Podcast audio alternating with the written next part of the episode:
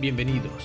Esta es la cápsula Tradespark, donde les informaremos semanalmente el comportamiento de los mercados de América. Comenzamos por Estados Unidos, luego los países del MILA, México, Colombia, Perú y Chile. Seguimos por Argentina y cerramos con el análisis de Brasil. Al final, no se pierdan la lupa, donde analizamos segmentos de diferentes industrias de interés del continente. Ahora sí, no siendo más, los dejamos con Fabricio. Buenas, vamos a arrancar con el análisis de la semana del 30 de octubre que concluye este mes, empezando con el mercado norteamericano. En una semana muy movida con importantes volatilidades. Estas se dan por un combo de cosas que culminó con importantes bajas en la bolsa norteamericana. La última semana, previa a las elecciones, que parecen ser muy parejas, sumado al estancamiento del paquete de estímulos que se estima que será aprobado una vez concluidas estas elecciones. A su vez, genera incertidumbre por una nueva ola de coronavirus tanto en Europa como en Estados Unidos.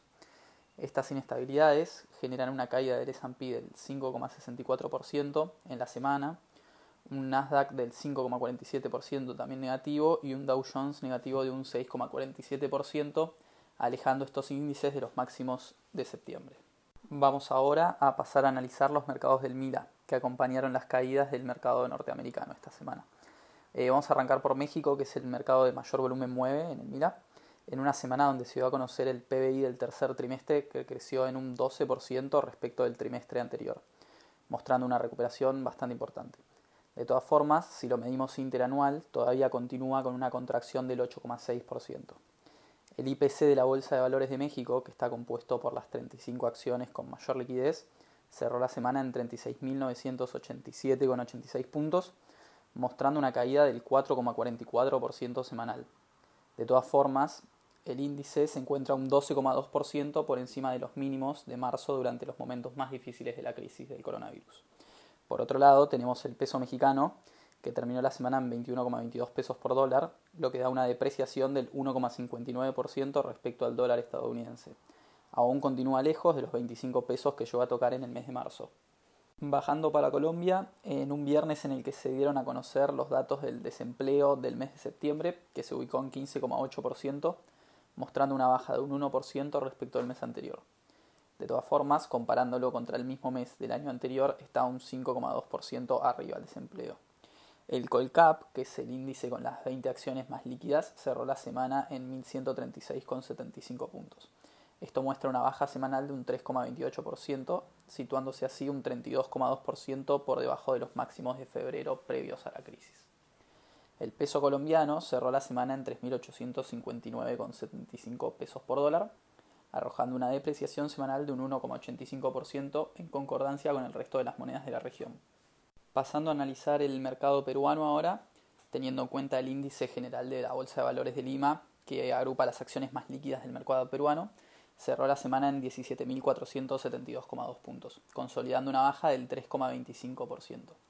De los mercados del Mila, este índice es el que mejor reacción muestra luego de mínimos de inicios de abril posicionándose un 29,1 por encima de aquellos mínimos. De todas formas, todavía se encuentra un 16% debajo de los máximos que se dieron en enero de este año. Con respecto al sol peruano, que es la moneda de la región que se encontró con mayor solidez durante las volatilidades que estamos teniendo en la crisis, cerró la semana en 3,62 soles por dólar, mostrándose bastante flat con un incremento de un 0,56% respecto del viernes pasado. Para cerrar los mercados del MILA tenemos el índice que mayor caída sufrió durante esta semana, que es el chileno. El IPSA, que es el principal índice de la Bolsa de Chile, mostró una caída semanal de un 7%, cerrando en 3.539,92 puntos. Luego de que se dieran a conocer los resultados del plebiscito del domingo, en el que un 78% de la población optó por una reforma de su constitución. Es fundamental tener en cuenta que la bolsa chilena, al igual que la argentina, encontró máximos en enero de 2018 recién y se encuentra un 40% por debajo de aquellos máximos de ese entonces. Por el contrario, la moneda chilena fue la única en la semana que se apreció respecto al dólar estadounidense, situándose en 773,40 pesos por dólar, mostrando una leve apreciación de un 0,3%.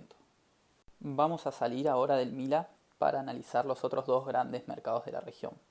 Empezamos por el argentino, en el que se continúa con una volatilidad e incertidumbre luego una semana con licitaciones por parte del Tesoro en bonos linkeados al dólar e intervenciones para bajar los distintos tipos de cambio, entre ellas la venta de dólar futuro y el seguimiento de las operaciones del contado con liquidación. En este conjunto de cosas, el Merval, medido en pesos, cerró la semana en 45.290 pesos, lo que da una baja de casi el 14% semanal. De todas formas, si medimos el Merval en dólares, el mismo cerró bastante flat respecto de la semana pasada en 294,28 dólares. Esto se debe a que el contado con liquidación dio una baja del 12,5% semanal, situándose en 147 pesos.